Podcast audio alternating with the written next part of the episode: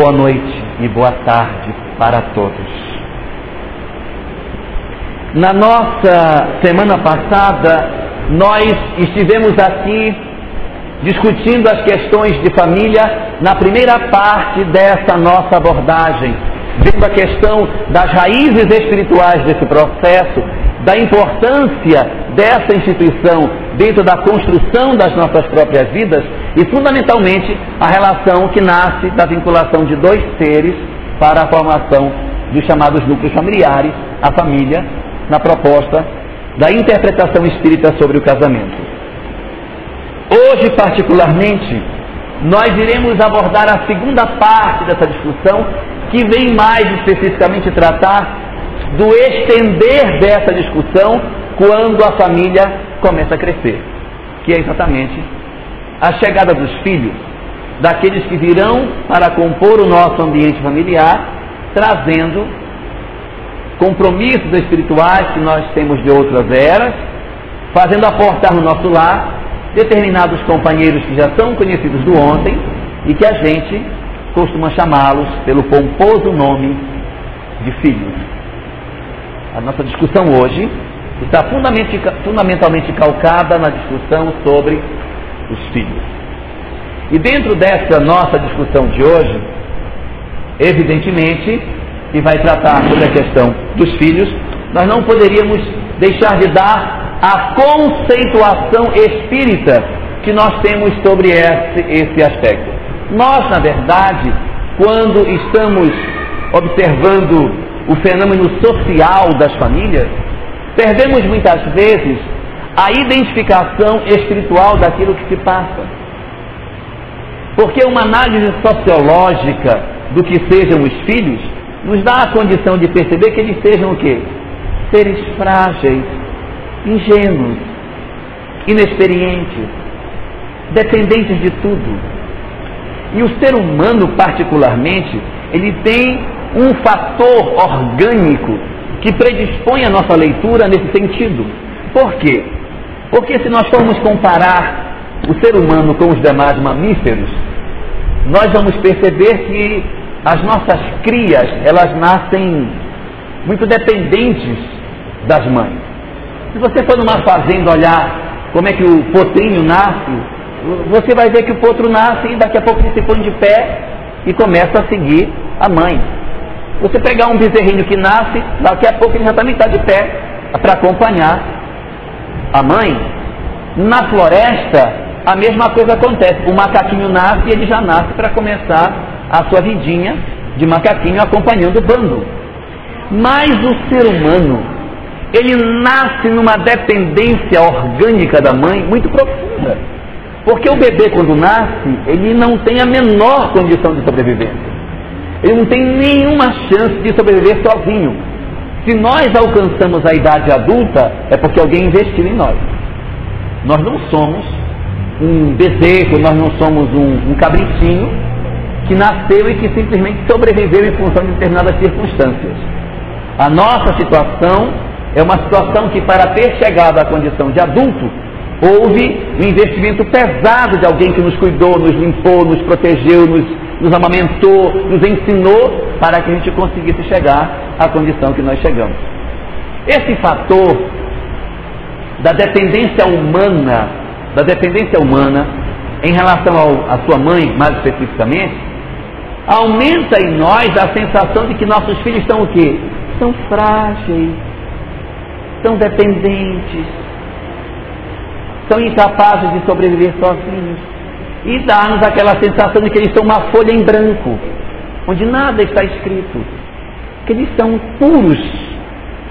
Associando-se a isso, as religiões ocidentais trouxeram muito aquela ideia de que a criança é um ser puro de natureza, vestido de toda maldade. E a doutrina espírita, quando faz a interpretação de quem são os nossos filhos, traz uma visão que transcende o aspecto puramente biológico. É verdade que nossos filhos são dependentes. É verdade que nossos filhos são frágeis. É verdade, é verdade que eles dependem de nós. Mas eles não são, na visão do Espiritismo, páginas em branco.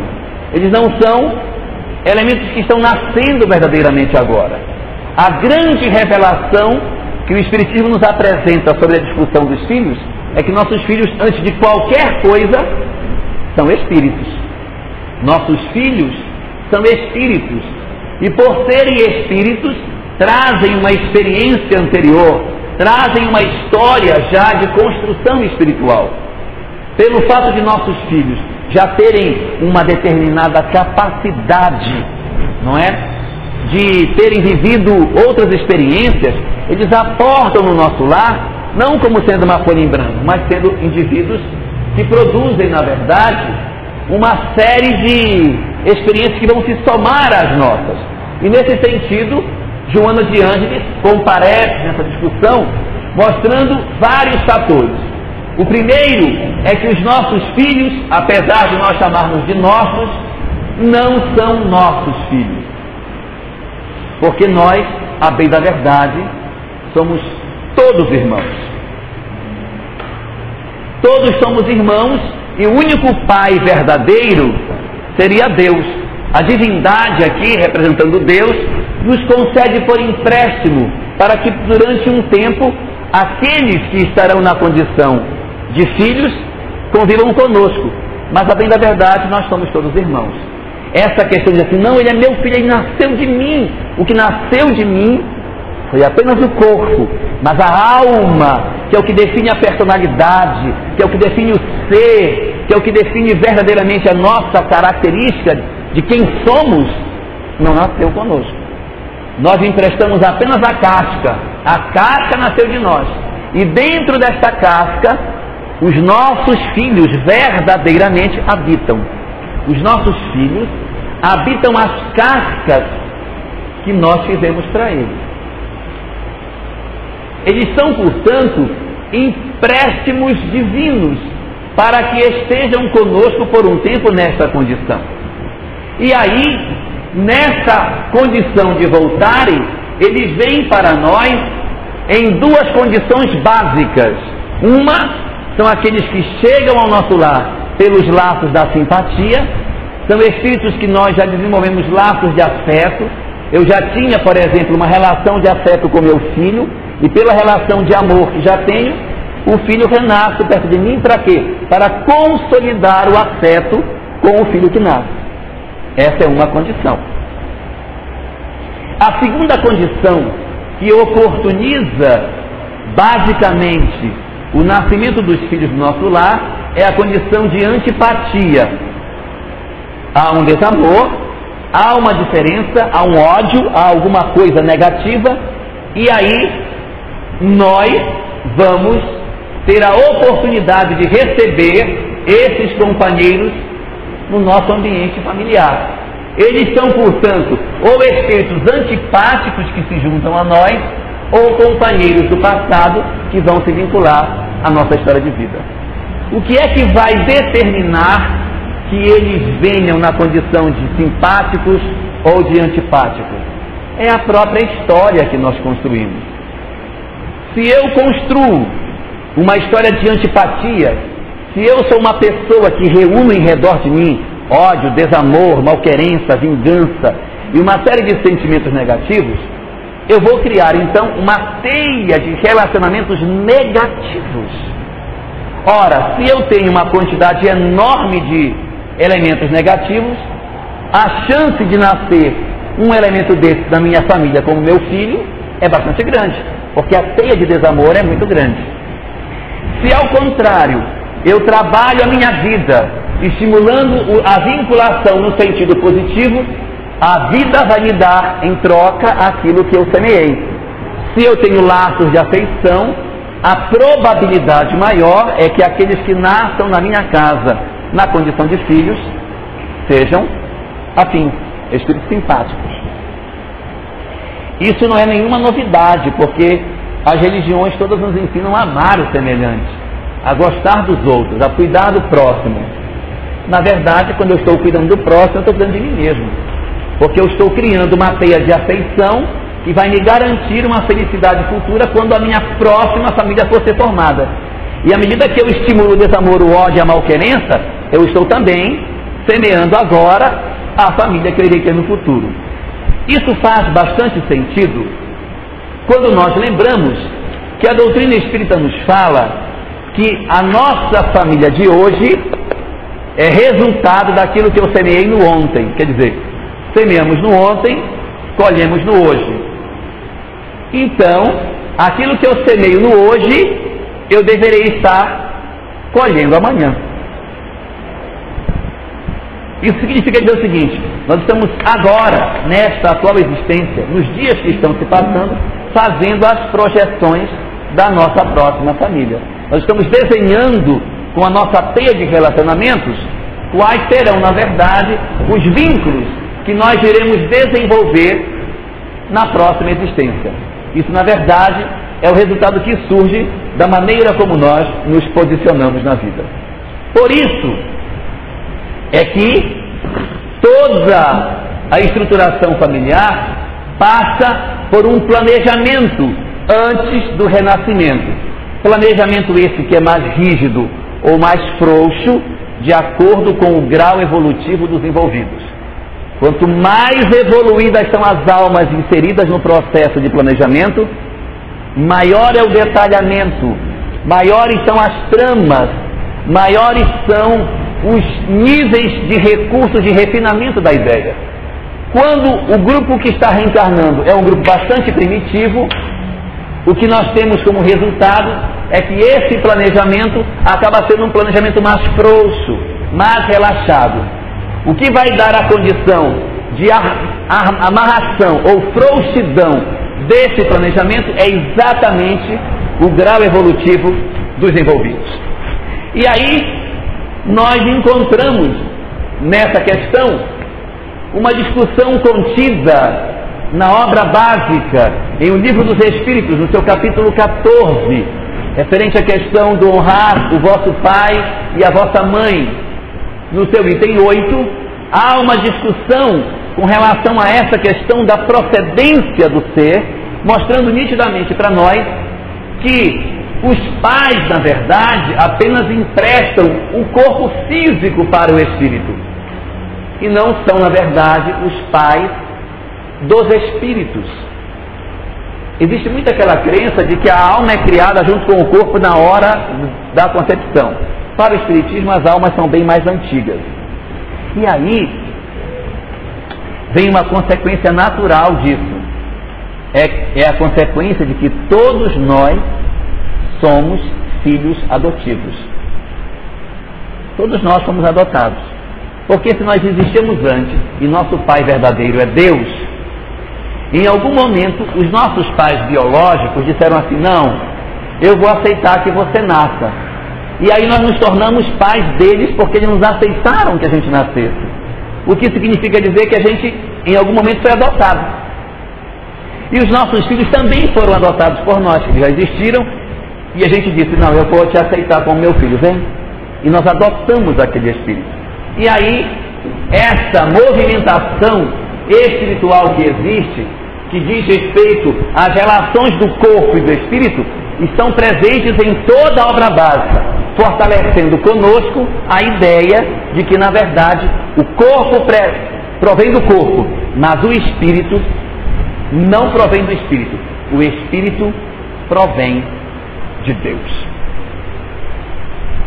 Quando a gente fala sobre isso na linguagem espírita, as pessoas costumam dizer assim, mas como pode ser isso verdade se a pessoa é, puxou o pai? O pai tinha uma determinada característica de personalidade o filho é igualzinho. Está aí a, a, a negação desse princípio, porque o pai, o pai ele era uma pessoa que era pedreiro, por exemplo, e o menino nasceu igual ao pai. É um pedreiro de mão cheia igual ao pai. O que comenta o Espiritismo sobre isso?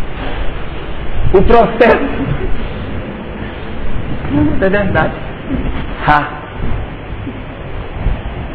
O menino, ao assistir a ambiência doméstica, ele vai se contaminando desses valores.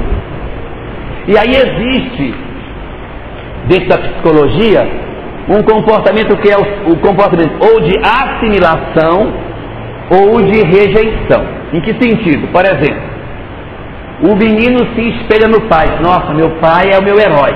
Aí ele vai se modelar no pai. Se o pai joga bola, o menino também vai jogar bola porque ele quer mostrar que ele é igual ao pai dele.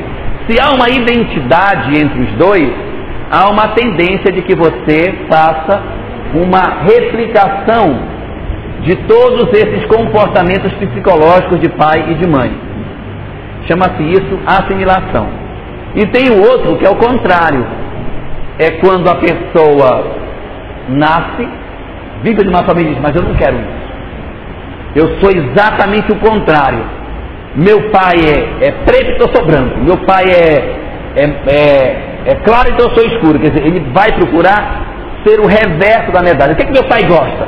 Ah, o meu pai gosta de música clássica, bem quietinha, aquilo bem suave. Então eu só gosto de rock pesado, só gosto de doidice. Vai ser metaleiro que é para agredir. São processos de agressão que muito comuns na adolescência, que fazem parte do processo de chamar atenção.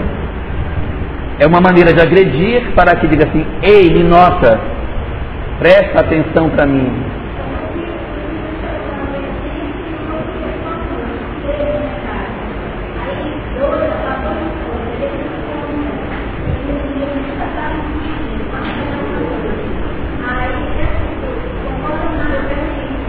Sempre do contra.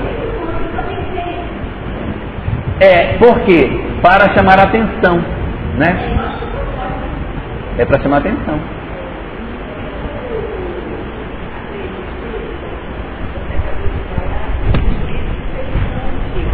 Os espíritos são antigos. Eles são sempre antigos. Então não existe a possibilidade de criação de espíritos novos. Sim, mas o espírito novo que é criado, ele é criado. Ele não sabe falar, ele não sabe nada. Mas é lá no começo da história. Simples e ignorante. Até de ter condição de ser uma pessoa que, que aprende a escrever, aprende a ler, ele já está muito escolado.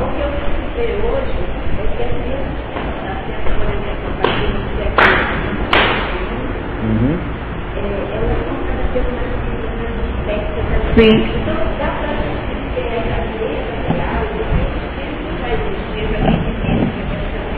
É, quando eu era novo, dizia-se que o bebê abria os olhinhos com sete dias. Não era? Sete dias. Hoje ele já nasce com o olhinho aberto. Quando eu era nova, o neném sempre enrolado. Enrolado. 10 dias, meu pau. Hoje É. E ainda diziam assim, não, até um mês pode pôr na cama que não rola, né? Vai pôr.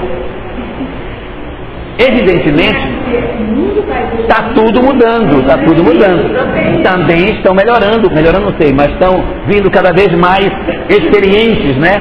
Estão mais experimentados, são espíritos mais velhos. E, e o que, que vai acontecer? Diz a obra básica, a tendência disso, de quando isso acontece, é o encurtamento da infância.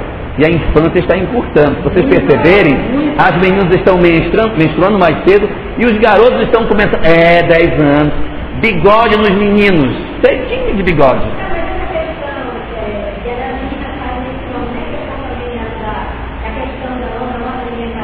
Tudo contribui. Ó, fatores que contribuem.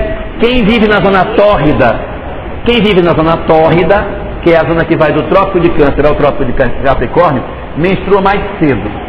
As meninas de climas mais quentes, portanto, menstruam mais cedo. Quanto vai se afastando para os polos, a menstruação vai ficando mais tardia. Por isso que tem o baile de debutante aos 15 anos, que era quando a menina menstruava aos 15, ela era apresentada à sociedade. Hoje ela não menstrua aos 15. Quer dizer, tem algumas que menstruam 15, mas são as exceções, elas tendem a ter menstruação mais cedo. Então, um fator geográfico interfere. A alimentação é outro, por quê? Come-se muita carne de frango e muita carne de boi, que é cheia de hormônios de crescimento, que o boi tem que rápido ficar adulto, senão vai dar prejuízo. Um frango é abatido com 40 dias. Você tem que ser rápido. senão vai dar prejuízo. O frango tem que comer milho pouco tempo e já ficar grande. Aí você toma dar hormônio no frango. Você come aquilo, vai o hormônio junto. Para quem não sabe, a maior parte está na pele do frango, tá? Quem gosta de comer a pele, come mais a maior parte do hormônio dele. Aí você come aquilo, põe, o menino fica sarado, né? Por quê? Hormônio do crescimento. Esses fatores todos contribuem e existe sim esse processo de encurtamento, tá? Mas, voltando à discussão, essa questão do filho parecer com o pai não está relacionado a aspectos biológicos. É, havia até, um, até pouco tempo atrás, até uns quatro anos atrás, uma expectativa de que a ciência conseguisse provar que no nosso DNA estariam todas as nossas características, todas, tudo, tudo nosso estava no DNA. Então seu filho gostava de matemática porque você gostava de matemática, ele herdou o gosto pela matemática. Seu filho era assim porque ele herdou, então tudo estava no gene. Só que quando o projeto Genoma, que é o projeto que está trabalhando essa, o mapeamento do, do comportamento humano, fez, descobriu que o número de genes que tem no, no, no, nos cromossomos humanos não é suficiente para explicar tudo. Precisaríamos de 100 mil genes para explicar todos os comportamentos. Só encontraram 30 mil, aí não dá para explicar. Aí a conclusão é uma questão educacional, sociológica, que o Espiritismo diz, além disso, espiritual, para explicar a razão. Bom, então eu tenho aí a assimilação, que é quando eu olho meu pai eu copio e faço igual. E tenho o processo de rejeição, que é quando olhando eu faço exatamente o oposto dele, para negar aquilo que, ele, que eu sou para não ser como ele é. Uma ONG. No voluntariado do Centro Espírita. Eram tá. prostitutas. A, a presidente lá, que era a presidente, tinha, tem cinco filhos três mulheres e dois homens. A mais velha é professora de letras, o rapaz é da Polícia Federal, o outro é do Estado lá, a outra professora e o menor ladrão. É interessante isso, eu acho é, muito interessante. Nenhuma delas foi é prostituta. Tem uma filha mãe até hoje exerce a profissão dela. E, e exerce a profissão ainda hoje. E acha já foi, já foi candidata, viaja ao mundo, faz parte de um projeto aí social interessante. Eu acho que deve saber quem é Lourdes, Helena, mas é famosa lá. Não conheço. Então, aí como é que o espiritismo, como é que o espiritismo explica explica o fato de que o pai toca instrumento e o filho toca também. Aí tá, o filho puxou o pai. Diz o Espiritismo, não. Não foi o filho que puxou ao pai. Foi o pai que puxou o filho. O pai, sendo alguém que gosta de música, atraiu o espírito que gosta de música. Aí o espírito veio em função da identidade de gostos. O pai é militar. Aí ele atraiu uma entidade militar para nascer como filha dele. Mas não que tenha um gene militar nele que o filho herdou. Outro dia, só para fechar a discussão sobre gene, outro dia fizeram um, pegaram uma gatinha e fizeram um clone dessa gata. A gata original é colorida e o clone é preto e branco. Como é que pode, se é clone, não ter as mesmas cores? É porque o DNA não é tudo, gente. E a mãe era bem calma, né? A gata, a gata original calminha, a outra toda, a outra toda agitada. Como é que você vai explicar um trem desse, né? É, ritalina para ela esse, esse negócio de, dos filhos se parecerem muito com a gente na... Do comportamento? Em tudo. Sim. Pra mim, funciona como espelho lá. Espelho? É, espelho. Eu vejo minha filha, eu, eu tenho exemplo dentro da minha casa. Eu tenho duas filhas. Duas filhas. A minha, a minha mais nova é meu espelho. A mais velha é espelho do meu marido olha para ela, olha o comportamento dela, olha tudo para ela e fala, eu não acredito, igual, eu fazia isso, mas na ideia dela eu fazia igual. Então, para mim, funciona assim. Ela. Se modela, é, né? Ela, ela tem o mesmo meu comportamento, mesmo eu tenho que se não errar mais e tentar acertar com ela. Eu deixo para ensinar. Esse aparência, comportamento, sabe? nessas coisas. Então, para mim, é bom. É muito, é, não, é uma coisa muito interessante. Eu só vou entrar agora só se, se quiser. Se quiser, agora. Né? Além de interessante, é importante a gente não perca de vista o fato de que o aspecto espiritual é completamente divorciado do aspecto físico. Então vamos ver de perto o que, que acontece nesse momento onde se dá o início da formação do corpo físico. O livro do André Luiz, chamado Missionários da Luz, que trata sobre a questão da reencarnação, diz que nesse momento aí acontece a vinculação do espírito com o corpo, que é aquilo mesmo que a obra básica nos coloca sobre essa questão. Mas ele diz que antes de acontecer a vinculação do espermatozoide com o óvulo, antes de se dar, o espírito que vai renascer já está se envolvendo nos fluidos da mãe. E diz ele, o processo reencarnatório já começou antes de ter fecundado. Porque ele toca que escolhe exatamente o espermatozoide. Então, ele já está envolvido. de milhões, ele escolhe é. que ele quer para ser. Quando a gente vai fazer uma viagem, dias antes, nós começamos a entrar no clima da viagem, não é? Não dizem que o melhor da festa é esperar por ela? Que a festa em si é uma porcaria, né? O melhor da festa é esperar, é escolher o vestido, é, é conversar com ela. Uh, nós vamos, que hora a gente vai? Um tá O melhor da festa é esperar por ela. E aí, antes da festa começar, você está no clima, não está na festa, está no clima dela. Numa comparação grosseira, antes da reencarnação, você já está entrando no clima dela. Então o espírito já começa a trocar energias com a família onde ele vai renascer. Ele já está entrando, portanto, em processo reencarnatório. Aí vai acontecer o quê? O surgimento desse companheiro no lar, que a gente às vezes esquece qual é, na verdade, o compromisso que nós temos com esse companheiro, com esse espírito. De que maneira? Nós recebemos uma criança em casa e a gente tem aquele foco que tem que educar o menino olhando só como se ele fosse físico. Mesmo nós que somos espíritas, temos dificuldade de sempre lembrar que ele, meu filho, é físico, mas ele também é espiritual. Eu tenho que lembrar que esse garoto também está comigo por uma questão espiritual. Eu preciso, portanto, cuidar dos aspectos espirituais dele, não somente da questão física. E aí você, certas horas, vai ter que lembrar isso para determinadas ações que você tem que tomar. Porque o papel dos pais é um papel de educação. Na hora que você diz assim, não tem mais jeito, então você parou de educar. Então parou de exercer o papel de pai. Você parou de exercer, porque você parou de educar, você desistiu. Não tem mais jeito, você jogou a toalha. Bom, então, como é que nós vamos educar essas crianças? Que estratégia nós iremos utilizar para realizar o processo educativo? O processo educativo nosso vai passar necessariamente por uma leitura daquilo que a criança tem. A questão 917 do Livro dos Espíritos, que trata sobre a questão do egoísmo e que apresenta o egoísmo como sendo o maior mal da humanidade, a raiz de todos os problemas, e que considera que a extirpação do egoísmo é a grande solução, já dado que o egoísmo é o culto do ego, e aí está a raiz de todos os defeitos. Na hora que eu abro minha, meu coração para sentir o que está em volta, eu deixo de ser egoísta.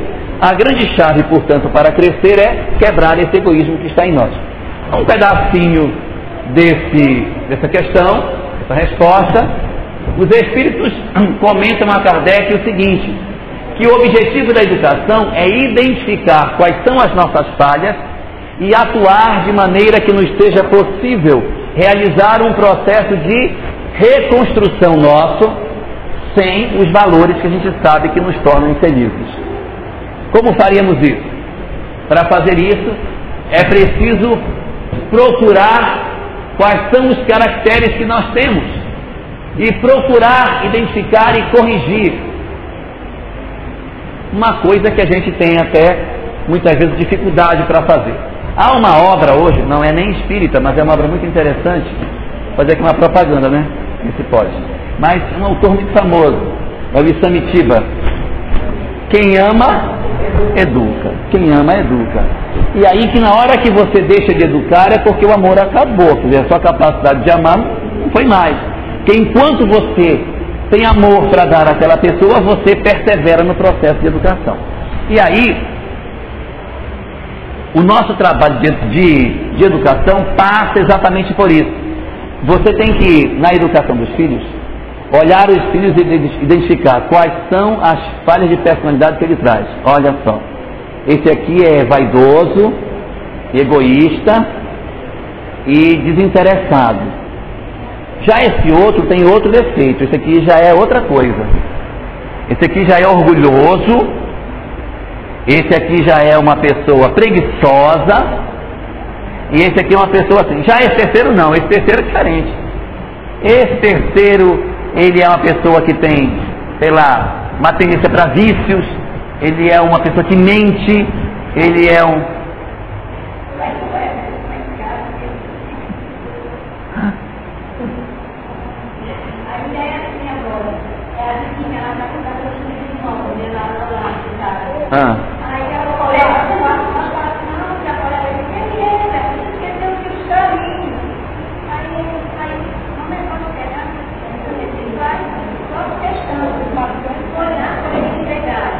Ah. Aí esconder, pega a bagagem do carro, a mochila esconder. Aí eu disse, como se fosse brincar assim, e disse que eu não tenho que deixar, eu não levou o carro levou o carro dele assim. Ele olhou e disse, é, mas ela está com a Ah. Mas ele não, ele ficava nervoso, eu olhava assim, com medo. Eu olhei esse carro. Aí eu deixava. Quem tem carro, quem quer lá, casa, eu ah, tá. É.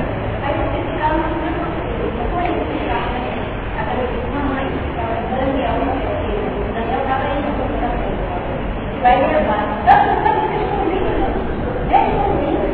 Sabe, então você deixa para trás vai pegar mesmo. A questão dessa observação, dessa pergunta que você falou aí, quando o amor acaba, fazer Desiste. É, e às vezes dizer assim, ah, não tem mais jeito. Não tem mais jeito. Não tem mais jeito. Deixa de Mas em outras situações pode acontecer assim, eu não sei mais o que fazer. Eu não sei mais o que fazer. Também tem isso. É, eu conheço o caso de um, de um pai que ele tinha um problema com um filho já adolescente. E daí a relação com o filho estava cada dia, estava caótica já. E na tentativa de tentar resolver o problema, o pai procurou um psicólogo para o filho. E o filho disse, eu não estou. Não estou doente. Se tiver algum doente aqui, é o senhor. O senhor tem que fazer tratamento. Eu tenho tratamento. E ele não conseguiu levar o filho para fazer tratamento. O menino não foi. E aí, como o menino não foi para o, para o tratamento, o pai ficou assim meio desconfortável, mas teve notícia de que um psicólogo ia dar um curso exatamente sobre essas questões de família. Aí o pai disse, eu vou, vou assistir o curso. Aí foi, tentou assim para assistir, e o psicólogo nesse dia falou uma série de coisas maravilhosas. E o pai disse, vai ser hoje. Chegar em casa, chamar esse cara, vou bater aquela conversa com ele, vou, a gente resolver essa pendência. Não acaba que vai ficar brigado dentro de casa. Chegou em casa no firme propósito, chegou, bateu na porta, Abre essa porta. Que é? Abre a porta que eu sou teu pai, estou te mandando. O que é que o senhor quer? Eu quero conversar contigo. Você não tem nada para conversar comigo?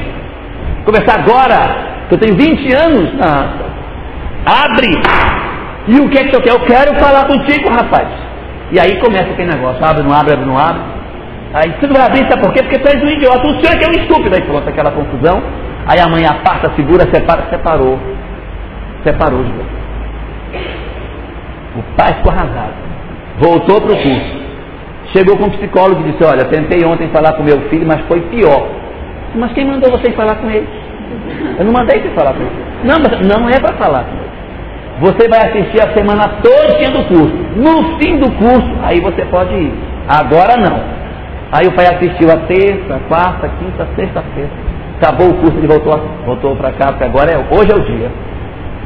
Chegou em casa, disse a mulher, vou conversar com o fulano. Ai meu Deus. Deu na porta. Yes. Sou eu, meu filho. De novo! Quero conversar com você, mas eu não disse que eu não quero conversar com você. Mas eu quero falar com você. Quer falar o que comigo? Eu quero dizer para você dos erros que eu cometi na sua educação.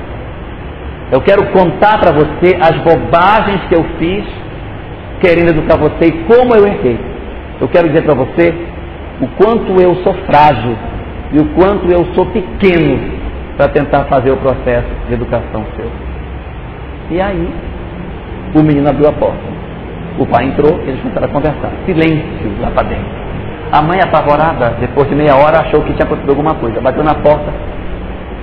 Alô, fulano, está aí dentro? Tô.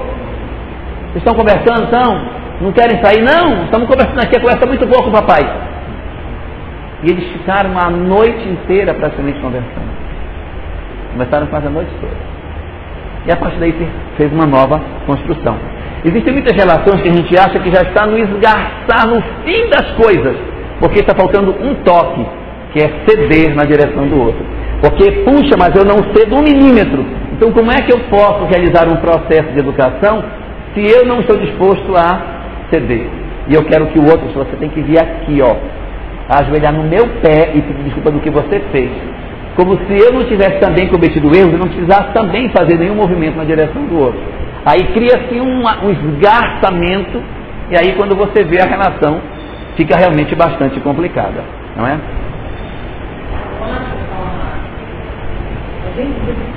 detectar problemas. É até fácil. É fácil. Sim. É fácil. Agora, o difícil é como corrigir da forma certa, entendeu? Sem causar, talvez até mais, mais mágoas, mais transtorno. A gente, sabe, você vai, você acha que fala, o caminho é por aqui, aí você tenta e o resultado não é favorável. Você tem uma menina, você é uma menina que ela adora aquela roupa de grife, aquele negócio. E você diz assim, mas essa menina é horrível. Ela só quer usar roupa de marca. Mas quem compra é você, né? É, aí você não compra, aí você não compra, tá? Não compra. Aí ela se revolta, tá entendendo? Aí se revolta. Aí revolta, minha mãe não presta, minha mãe só compra porcaria pra mim. Olha a roupa que ela comprou. Eu estou dizendo isso porque a gente Sim. vê muito disso. E muitas vezes as pessoas até, mas o que, que eu faço? Entendeu? E a gente às vezes, você quer ajudar, mas é, eu não sei nem como não. Educar uma criança é até razoavelmente fácil. Quando ele começa a entrar naquela fase da adolescência, é que começa a ficar mais viscoso o processo de educação, que quando você aperta para um lado, o cara escorrega pelo outro. E é ruim de você lidar com isso, porque tem essas questões que você quando aperta daqui, aí aparece um problema lá. É, antigamente esses problemas apareciam na adolescência. Estão descendo, né? Estão na infância, eu vejo, porque eu tenho meus filhos criados e hoje eu sou uma netinha. Só que ela tem 10 meses, eu quero colocar ela aqui, ela não quer e ela não fica, tá entendendo? Meu filho ficava. Mas como que eu não obedece? Então é, é sabe, é difícil. Sim, mas essa questão, quando chega na adolescência, é a questão que eu fiz aqui, Sim, a construção disso. Por exemplo, eu fiz um período, estava dois anos e meio na minha casa, eu estava com medo. Eu tive um momento que eu tive medo, eu achava que eu não ia conseguir. Eu não ia conseguir entrar aqui só tinha quatro anos e meio, e agora está com você. O que é que nós fizemos? A gente fica com a família inteira.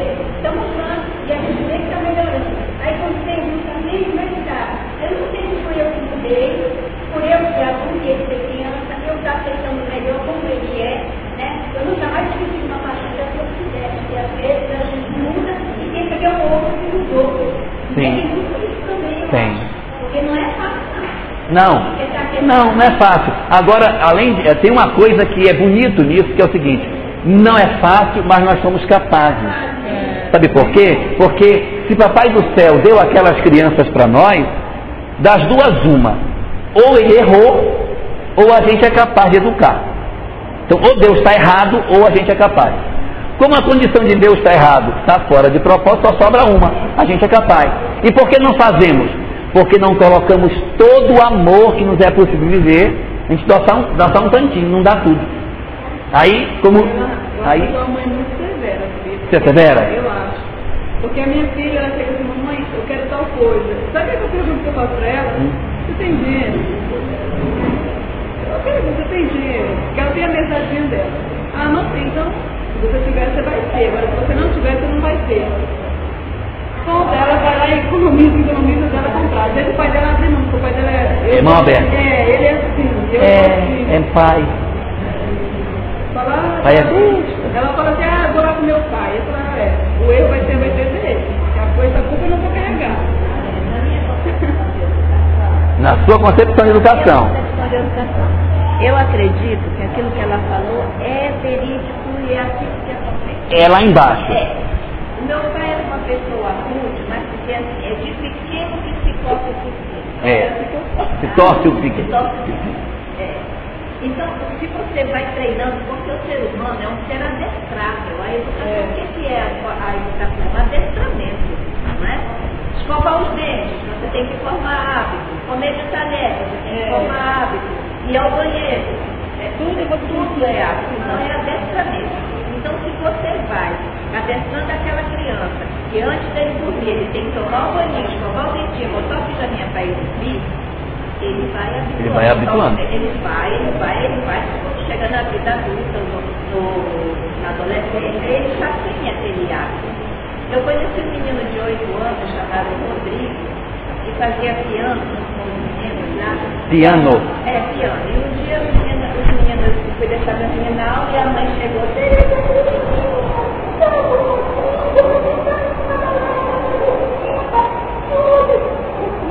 o Rodrigo está com um menino de 12, 13 anos, né? Eu olhei lá para ver que o estava dentro do carro.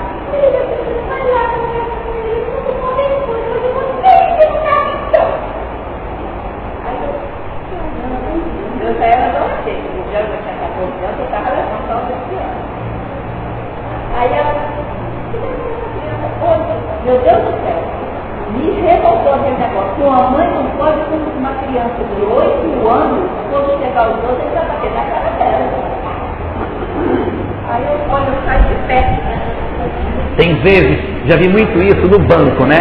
Aquela criança no banco que se joga no chão, aí se bate, grita, e a mãe, meu filho, levanta. Todo mundo doido para que ela dê um tapa no menino, né? E ela não dá. Com medo que o pessoal vai reclamar, porque ela vai amordar o menino, mas tudo vai, vai, vai. E, ninguém- e o menino chuta, chuta. Comigo, eu deixo rolar. Rola. Em casa nós conversamos. Em casa a gente vai, vai- em casa a gente vai conversar. Então, processo de educação, o processo de educação está exatamente aqui, ó. Cadê? Conhecer, morejar e ter- conseguir corrigir, você tem que se aprontar plantas novas. Então, tem que investigar os caracteres, tem que olhar para a criança e dizer, deixa eu ver esse cara aqui, olha, fulano é tal defeito que tem. E investir nisso, porque, ora bolas, para que, que o cara reencarnou? Para ser melhor do que ele era. Se você diz, tenho três filhos, esse é egoísta, esse é vaidoso e esse é preguiçoso. Caramba! Não adianta. Eu tenho que dizer, esse era egoísta, esse era vaidoso, esse era preguiçoso. Porque a minha função é exatamente tirar o cara da zona de conforto dele. Qual é a sua zona de conforto? É a preguiça? Então, ah, tirar o cara da zona de conforto. E isso é que é a tarefa, só que isso tem que ser exercido de uma maneira difícil de ser feita, que é combinando energia e amor. E aí é que está a dificuldade nossa, porque a gente nunca sabe se está indo muito para o lado da energia ou se está indo muito para o lado do amor.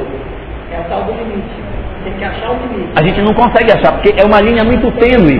A gente tem que andar em cima dessa linha e é complicado, porque hora você pegou pesado e depois você se arrepende, e outra hora você passou a mão e depois se arrepende. Quer dizer, a gente está sempre se arrependendo.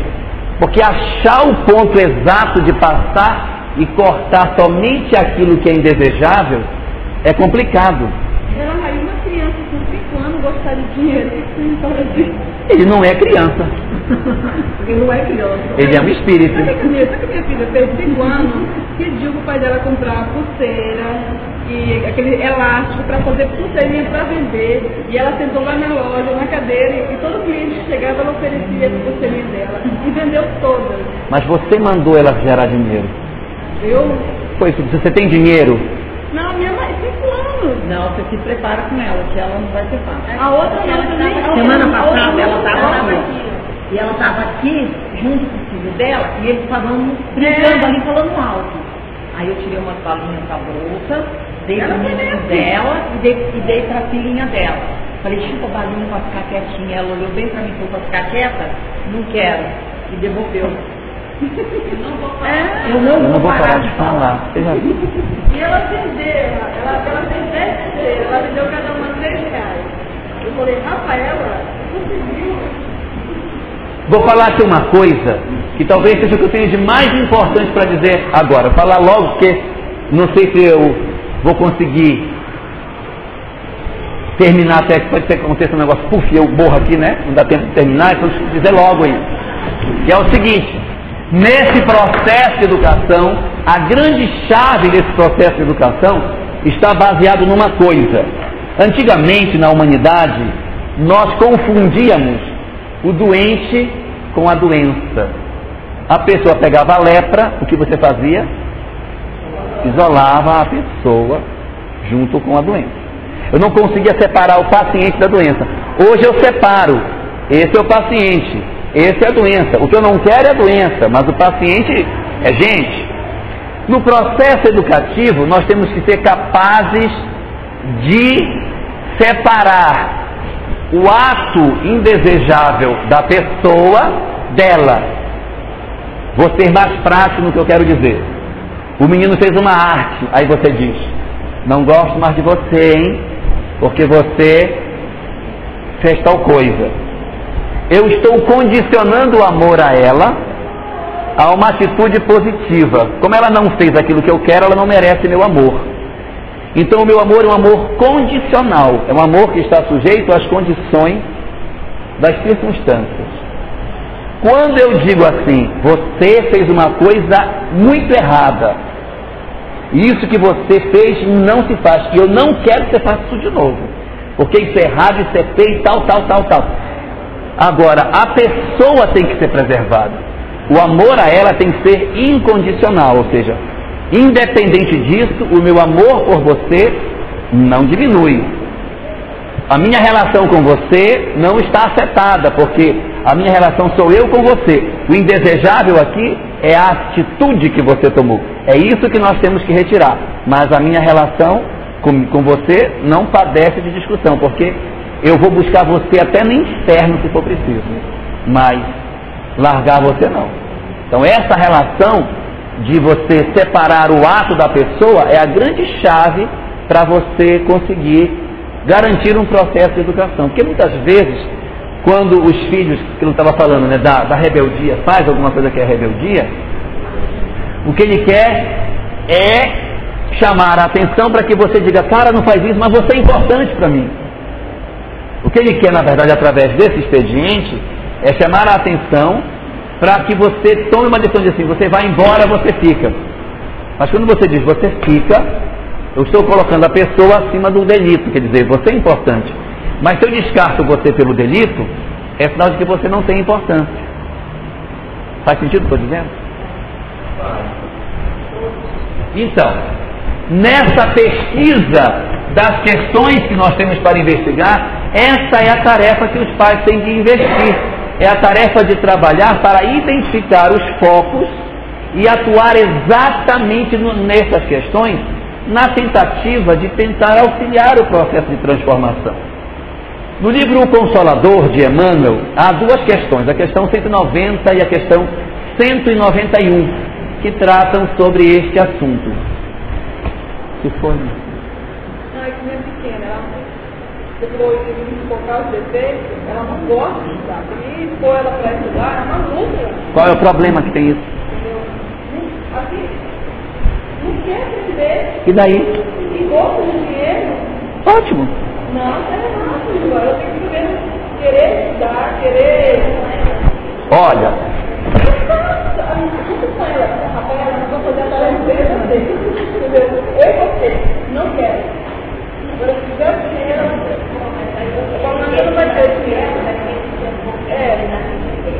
Repare bem. Não, vai fazer. Eu estou falando chama de? Não, eu não eu eu não. Ele chama. Não, eu. Ah. Ele chama, é que ele sabe que coronel chamar,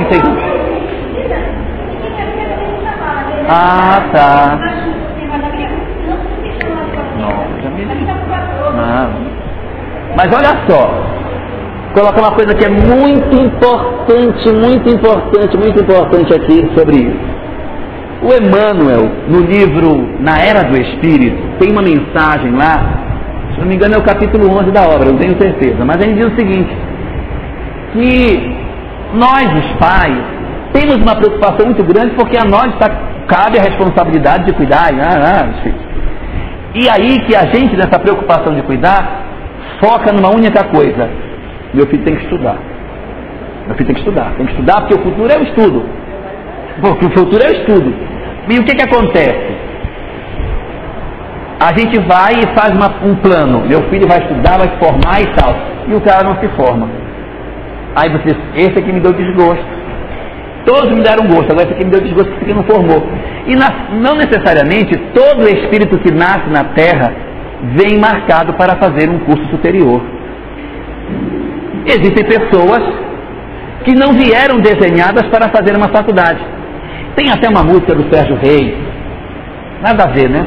Que diz que ele teve sete filhos e depois adotou um. Depois os sete filhos ficaram doutores e foram embora. Quando ele ficou velho, quem cuidou dele?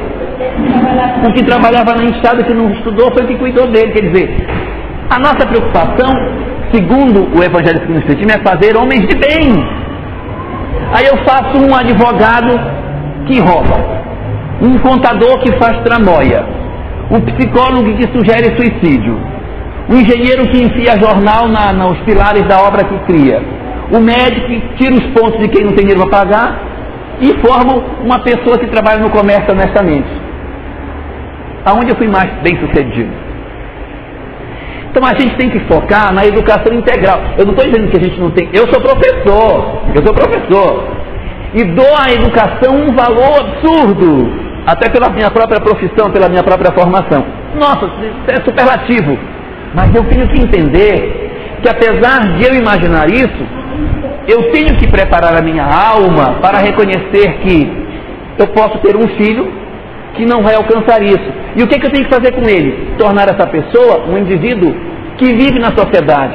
Porque se amanhã eu tiver um filho que é doutor, mas que está no jornal de colarinho branco, envolvido com uma série de questões, eu preferia que ele nem tivesse, que ele nem participasse disso. Que ele fosse um humilde servidor e que não tivesse para não fazer isso comigo e com ele. A ser um extremo na minha casa. Eu acho que para nós, espíritas, é mais fácil você lidar com essa questão. assim. Porque a gente é, é capaz até de entender que ele, que ele já vem com as aptidões dele, entendeu? E que muitas vezes realmente a missão dele não é aquela que nós, às vezes, desejamos para ele. Sim, diga.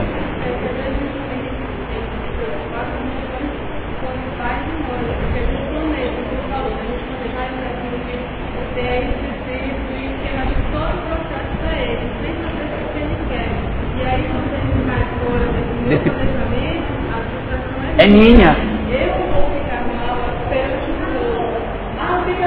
Vai dizer de...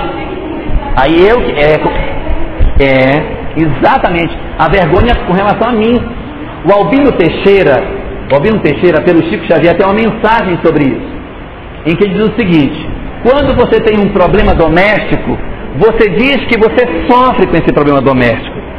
Mas analise se realmente você está sofrendo com ele ou se ele não está revelando o seu egoísmo. Aí ele faz a seguinte composição. Você tem, por exemplo, um pai alcoólatra. E você sofre porque o seu pai é alcoólatra. Mas sofre por quê? Porque você se dói do futuro que está reservado para ele, da situação dele, do, do processo de degradação que ele está sofrendo, ou você sofre porque ele faz vergonha para você, da sua vaidade de ter um pai alcoólatra que você tem que juntar na rua. Quando você tem um filho que é deficiente, E você sofre. Você sofre por quê? Porque a sociedade não vai aceitá-lo, porque ele é uma pessoa capaz de que não vai ser reconhecido, ou porque você tem vergonha de empurrar uma cadeira de roda na rua. Aí vai fazendo toda uma discussão do sofrimento e a, o real sofrimento. Porque às vezes eu quero que o meu filho tenha curso superior por causa de mim. É por causa dele, é de mim.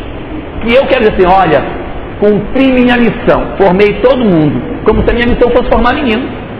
E a gente tem muito isso, a nossa educação jesuítica, que a gente herdou, é essa de menino tem que ir para a escola e, e pronto. E está certo, não está errado.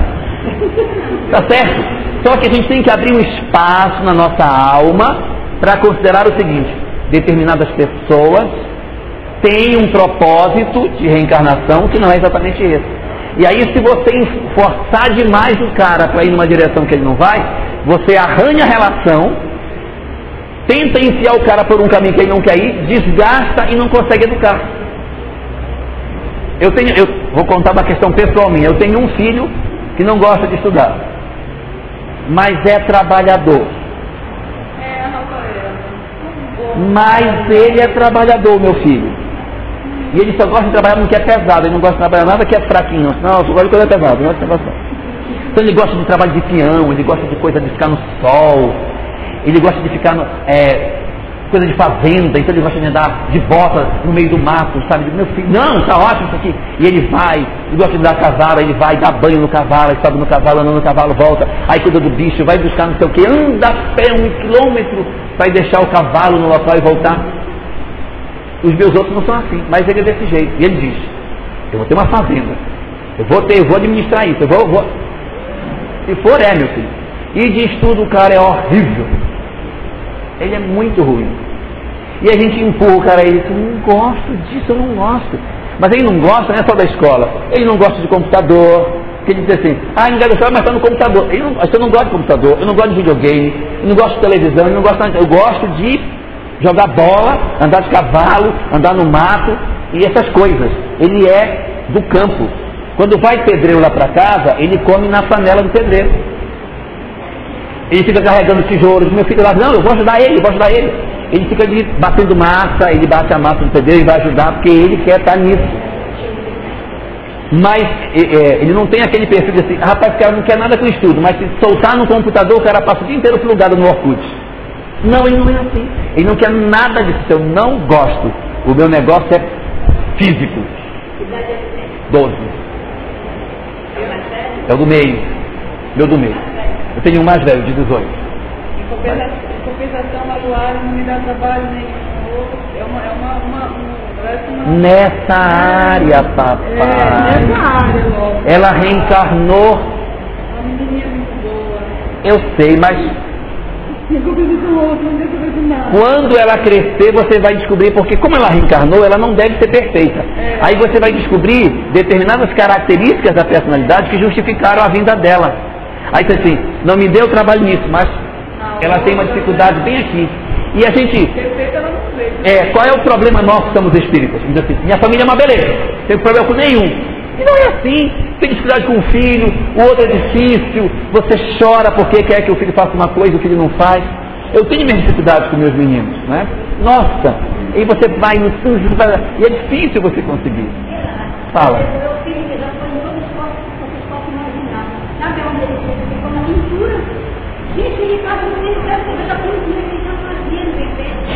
E ele, e, ele, e ele é ativo, né? Pensa que ele é cedo para correr. É, e eu estou caminhando, né? é, Ele vai continuar atrás. Os dois vão trabalhar, a gente não vai saber nem o esporte. Não sei nem cai e leva os dois. Gente, ele corre 13 metros. Só que ele fica 6 anos, eu acho que ele gente não para. E têm 14.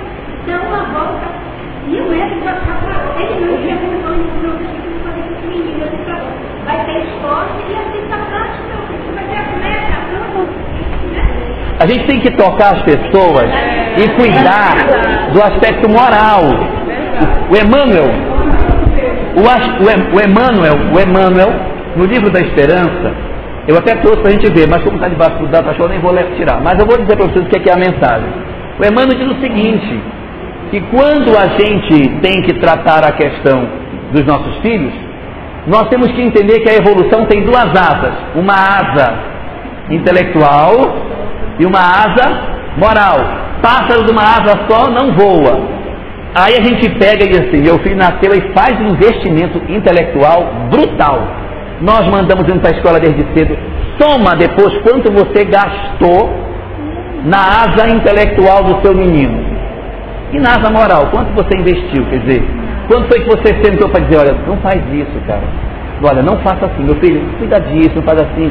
E investir mesmo, de investir pesado, não, você vai ter um tempo para se dedicar para isso. É a hora de você fazer isso, vamos lá, vamos fazer.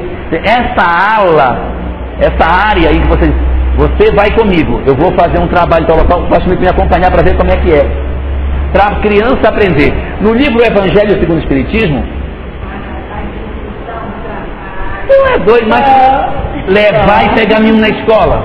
Pelo amor de Deus, equilibrar essas duas áreas. Não, mas pense, o menino vai para a escola todo dia, você tem que comprar farda, comprar isso, leve trás, leve trás, leve trás, tarefa, tarefa, tarefa, leve trás, prova, estudar junto. Isso é um trabalho doido. Então consome horas e horas da gente. E o outro lado? E o outro lado? No livro Evangelho segundo o Espiritismo tem no capítulo 13 uma história que todo mundo conhece, que é da mulher que visita o, o bairro afastado e leva junto com ela a filha, para que a filha aprenda. Aí a filha diz assim, mamãe, então eu vou dar, eu vou dar esse sapatinho. Não. Esse sapatinho quem vai dar foi eu, porque o sapatinho quem fez fui eu. Você quer dar, faça um sapatinho inteiro para o sapato seu filho. Você quer dar, você faça o seu para dar. Porque é para a caridade sair da pessoa e não ser uma coisa que é muito lindo, né? O cara me dá e eu só faço, tome, tome, mas o esforço, quem perdeu hora lá costurando, que não pode assistir rebelde, não pode assistir nada para costurar, né? Vocês não assistem rebelde à tarde? Perdeu de assistir rebelde, foi a pessoa que costurou lá o tal do sapatinho. Conclusão. Conclusão. O nosso processo de educação com relação aos nossos filhos não pode desconsiderar o aspecto intelectual e o aspecto moral.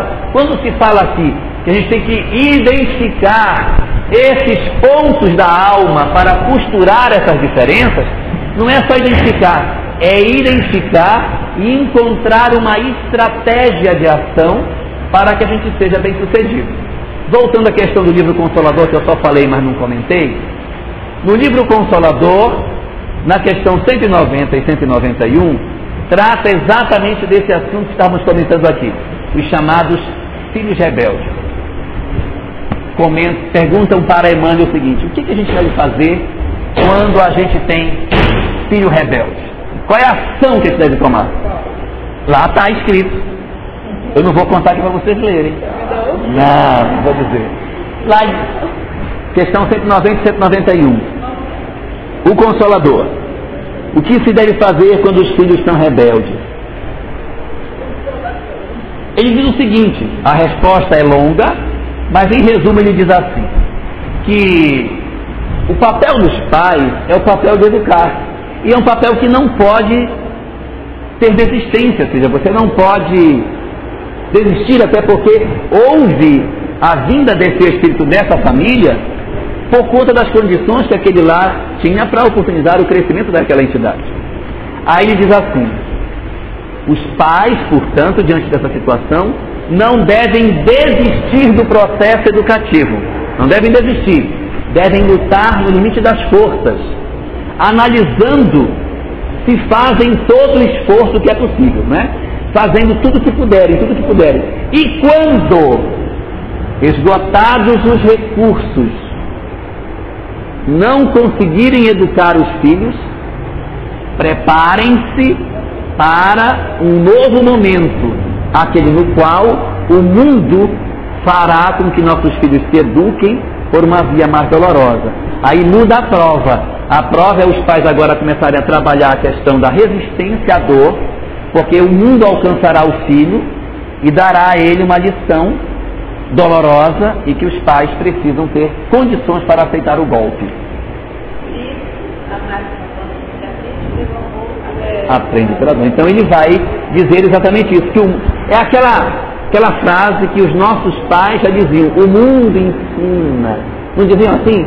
É essa frase que Emmanuel diz, o mundo ensina. Aí essa é a 190. E a 191 é quando ele pergunta o seguinte: e se os filhos, sendo rebeldes, enveredarem pelo caminho do erro e cometerem delito, os pais têm parcela de culpa por conta dos erros que os filhos praticaram? Essa é boa. não, essa eu não vou dizer que é para ler. Eu, eu creio que não. O pai tem tudo. A gente pergunta às vezes o pai tenta de tudo. E que o filho não tem jeito. É essa, é essa a resposta. Se os pais empreenderam todo o amor que era possível e realizaram toda a tarefa e ainda assim a alma se tornou rebelde, ele corre por conta dele. Agora, a parcela de amor que eu não, não empreendi e que eu guardei para mim, quando o cara cai lá, eu me sinto culpado, não que alguém venha e diga, você não fez, a minha consciência sabe. Aí diz, está vendo o que o cara fez? Você não fez tudo o que podia. E você sabe que não fez. Quando você fez tudo o que podia e o filho sofre, você diz, eu fiz tudo o que eu podia. E o menino já sofre. E isso não tira o amor. Mas a sua consciência absorve, você sofre por ele. E não por você. Se não faz, sofre por ele e por você. É essa discussão que tem lá no livro Consolador. E no livro dos Espíritos, a questão 583 do livro dos Espíritos, cadê? Vou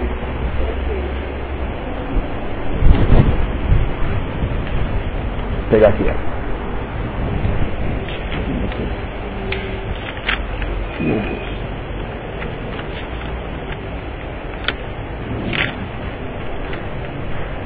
Estou errado.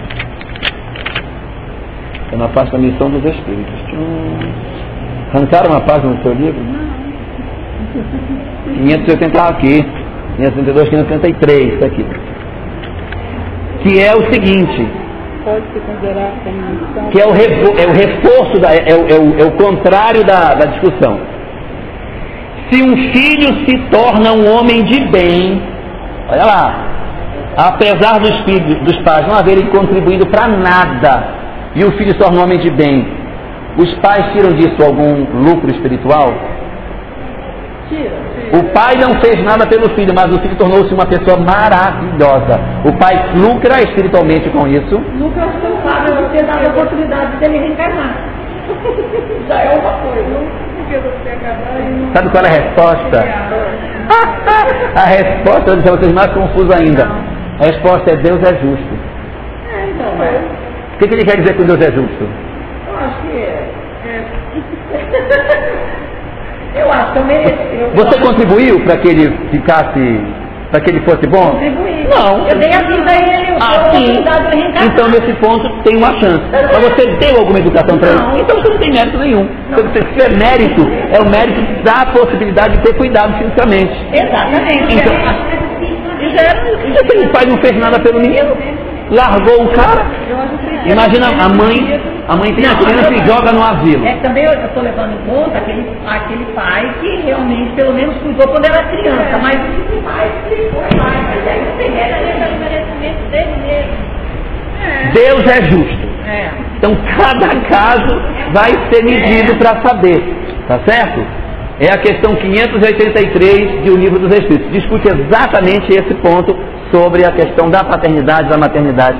Aí, na 582, ele discute se ser pai ou mãe, se isso é uma missão.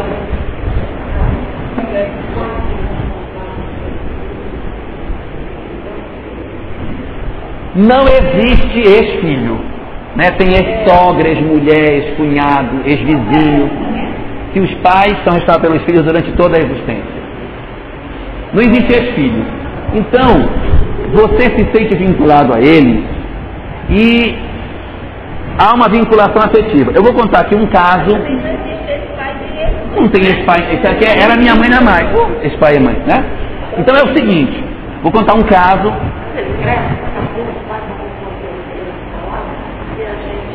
A responsabilidade é da consciência de cada um. Porque veja, isso quando eu conheci a doutrina espírita foi a coisa que mais me encantou na doutrina espírita. O mecanismo da justiça divina. Que é o fato de que eu não sou cobrado por aquilo que eu fiz, mas por aquilo que eu tenho consciência que eu fiz. Então, se o outro faz e eu me sinto cobrado por isso, eu me culpo, me culpo. Não tem ninguém para me cobrar. Sou eu e Deus. Eu aqui digo, nossa, eu poderia ter feito isso, eu não fiz. Se meu filho adulto comete um delito e eu acho que eu contribuí para isso, eu me sinto culpado. Mas se eu não, se eu não contribuir para isso, meu filho não beba, meu filho não bebe, pelo amor de Deus, eu faço tudo que eu posso, eu impeço, eu faço. E o cara bebeu. Puxa, mas eu fiz tudo que eu podia. Mas se eu disser assim, meu filho se tornou-se um alcoólatra, foi eu bebia, e eu bebia só socialmente, eu não bebia muito. E dava para ele cerveja, mas eu sempre bebi, isso nunca foi problema.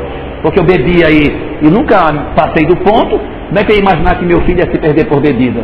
Quando meu filho se tornar alcoólatra, aí eu me culpo porque eu me sinto corresponsável no que ele está fazendo lá na frente, porque eu vou achar que eu tenho parcela de responsabilidade. Me fiz claro? Vou contar um caso do livro Ação e Reação de André Luiz, que ilustra isso. Por uma história longa, que não interessa para nós, o marido e a esposa tiveram um desacerto, ele decidiu então matar a mulher, e ele vai então no quarto dela, abre a porta com a arma na mão para matar a mulher. Quando ele mira a arma assim para matar, a filha acorda durante a noite, porque os espíritos usam a menina para acordar. E a menina dá um grito, ah! que está sonhando com a cena que o pai está executando no plano físico. Quando a, a filha grita, a mãe acorda. E o que a mãe vê? O pai com a mão na maçaneta e a arma na mão. Como a mãe era uma alma melhor do que nós, quando ela viu o marido com a arma na mão, entrando no quarto, ela acorda e diz: Fulano, não se mate.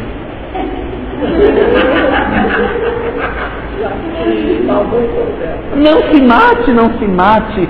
Se o nosso relacionamento conjugal está sendo difícil e você quer se matar, então eu dou a separação. Aí estou pronto, então está legal. Que era o que ele queria. Era, o que ele, mas era tudo o que ele queria. E o filho da mãe, seria essa expressão, né? Se aproveita da situação e diz, então pronto, realmente está muito difícil eu me matar mesmo, eu, eu, eu pouco na minha vida. Ela, não, não, não, não, pelo amor de Deus, não, não a gente termina assim, não tem problema nenhum, está tudo certo. E aí, na boa, se desfaz, o casamento do cara vai embora. Aí o André Luiz diz assim, e agora? Qual é a responsabilidade dele com os filhos que ficaram, já que ele foi embora? Aí ele diz: bem, se as crianças enveredarem por um caminho tortuoso, ele vai sentir culpa, porque ele vai se julgar como sendo alguém que poderia ter agido diferente e não agiu. Ele está sendo de uma outra pessoa que ele encontrou, coisa que é bastante incomum, né? E ele está então deixando a mulher por conta de outra pessoa. Aí, ela, a, a mulher, vai ficar com as crianças. E os espíritos dizem que exatamente pelo fato de que ela vai ficar tomando conta das crianças, se acontecer alguma coisa com os meninos, o cara vai sentir parcela de culpa. E ele vai se culpar. Não vai ser ninguém que vai dizer, você deixou. Ele vai dizer, putz, por que, que eu fiz isso? E qualquer deslize que a família cometa, ele vai tomar para si parcela de responsabilidade por causa do ato que ele tomou. Está claro até aí? Beleza. Aí o André Luiz ouve e faz uma pergunta interessantíssima. Ele pergunta: e se ele se afastando do lar, a família melhorar? Porque tem esses casos: o cara bate na mulher, bate nos filhos, gasta tudo e a família vive na desgraça do cara. Separa, a mulher consegue equilibrar o lar, os filhos vão estudar, melhora. Aí ele perguntou: e se os meninos melhorarem? Aí ele vai ter lucro espiritual de ter separado, aí vai dizer: olha, fiz um bom negócio porque agora eu me separei e melhorou. Diz o mentor do André Luiz. Se ele separou e sabe que não deveria ter feito isso, e carregar culpa por conta do que ele fez, por mais que os filhos estejam bem, ele não consegue enxergar os filhos bem. Ele cria uma falsa realidade, aonde apesar das pessoas estarem bem, ele olha meu filho está mal, e ele sofre por uma coisa que ele vai criar, como acontece algumas vezes no mundo físico, em que as pessoas criam realidades diferentes para justificar suas dores e suas culpas. Mas ninguém está sofrendo, mas eu estou mal, eu estou mal, porque mas ninguém está assim. Pare com esse sofrimento. Ninguém está sentindo isso não, está todo mundo bem. A pessoa está querendo que sofram para justificar a dor dela. E ele diz que nessas condições o espírito arrasta uma condição de sofrimento decorrente da percepção que ele tem daquilo que ele fez. E apesar da realidade objetiva, eu vejo outra realidade. E por conta disso, sofro. Pode, jovem.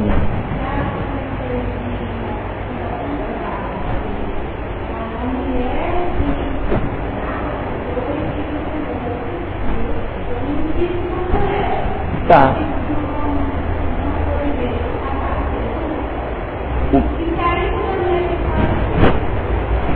Deus é justo. Cada caso vai ter a sua peculiaridade. Vai ter situações em que o marido vai dizer, tomara que ela fique com todos, que aí eu fique livre. Aí vai dizer, eu quero os meninos, doido para não ficar. Eu quero os meninos, ou para infernizar a vida dela. Quer só para infernizar, ou quer que ela fique para poder ficar livre. Aí a mulher leva os filhos, fiz tudo que eu queria, tudo que eu podia, rapaz, para ficar com as crianças, lutei na justiça que eu pude, mas não consegui ficar, sabe? Que eu sou um pai muito preocupado. Mentira! Ah está doido que leve. Aí é, é uma circunstância. Tem outros que não.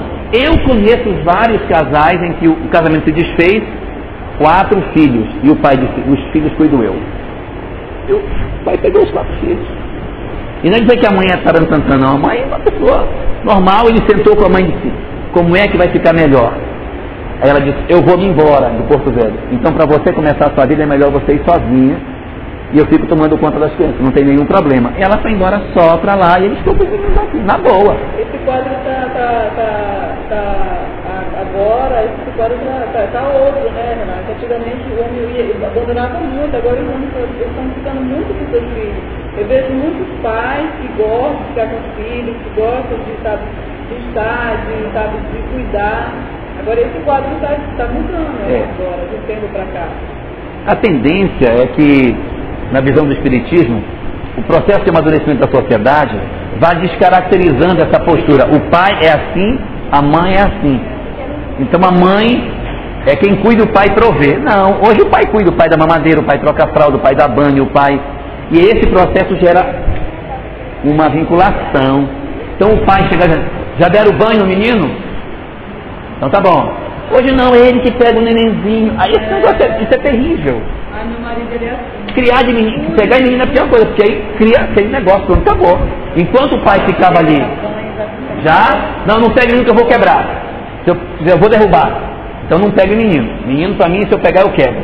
Aí não cria esse vínculo, mas quando você começa a dar de mamar, cuidar, troca a fralda, cria um laço louco que que a, a, palavra não exprime o amor que, que, que, vem nisso. Mas a mulher tem que deixar, né? Porque a gente, a gente não deixa, tem que chegar na maternidade, meu bem, vem aqui me ajudar a trocar essa fralda, dê um banho, põe, dá uma madeira, me dê uma madeira, me faz isso. Eu fiz isso com meu esposo. Para inserir o cara na. É, e ele adora as minhas filhas, vai buscar no colégio, vê prova, e faz, faz dever de casa e faz almoço. Ele não sabe fazer, mas ele faz, ele vai buscar. É um pai super presente. Pois é. Mas isso aí é fruto de um processo de reconstrução da própria família. E nesse aspecto, a percepção que o Espiritismo traz sobre a questão dos filhos é fundamentalmente uma coisa: educação. É, a, a, proposta espírita, o Espiritismo, ele é uma doutrina educadora. Allan Kardec era um educador. Então ele jogou todo um viés de educação dentro da proposta. Se você perceber, quem estuda educação e olha a doutrina espírita diz, gente, isso aqui é uma proposta pedagógica. O Espiritismo é uma proposta de educação, mais do que uma religião, é uma proposta de educação. É uma proposta educacional. O mestre é educação. Isso aí é educação.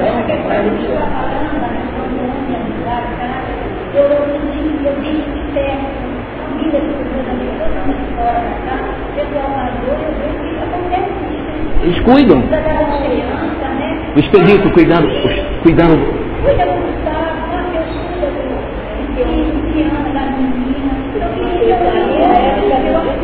É, é lindo, eu acho, eu acho lindo isso quando eu vejo É, muito bonito. Na minha época você Não tinha isso não. E pronto. e chegava, era só, tivesse banhadinho bonitinho, botava no copo, beijinho, papai, mãe, sujou, fez xixi, minha mulher. Pegue. O menino é seu. Mas é que eu acho que o igual não tinha escola de paternidade. Porque que quem formava os homens eram as mães. Uhum. Mas eu tô achando que já deve ter alguma coisa. Isso não foi um livro estudando. Não sei o que lá, estava né, no curso da formação dos pais. No plano espiritual. Mas isso é, mas isso é, é- é a transformação que a sociedade está passando. Só um cego não percebe as mudanças que estão acontecendo no nosso tempo. Gente, é gritante. Eu me lembro de quando eu tinha 20 anos, quando eu tenho hoje, a maneira como as pessoas se relacionam hoje é completamente diferente. É, é uma reencarnação dentro da encarnação. O mundo que eu vivi há 20 anos atrás não tem nada a ver com esse, nada a ver. Regime político mudou, regime social mudou, regime econômico, familiar, tudo. A própria religião mudou, tudo mudou. A, a- a- a escola mudou. Gente, é outro planeta. Nós estamos em outro planeta hoje. posso reclamar do meu marido por conta dos filhos. É um excelente pai, presente, Sabe por quê? Na maioria das mulheres, eu considero que são a, a chefe de família. Pois é. É o caso. Lá em casa. É.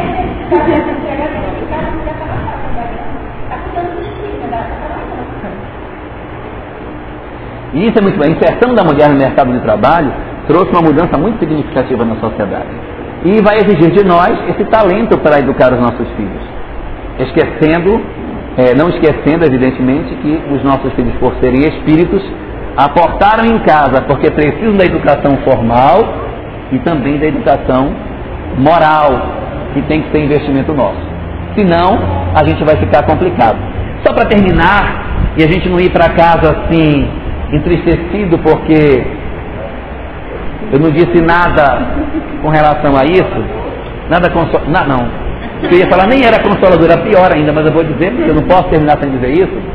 No livro Evangelho segundo o Espiritismo, no capítulo 14, aquele que estava aparecendo, anterior a essa questão, tem uma frase lá que me arrepia quando eu vejo.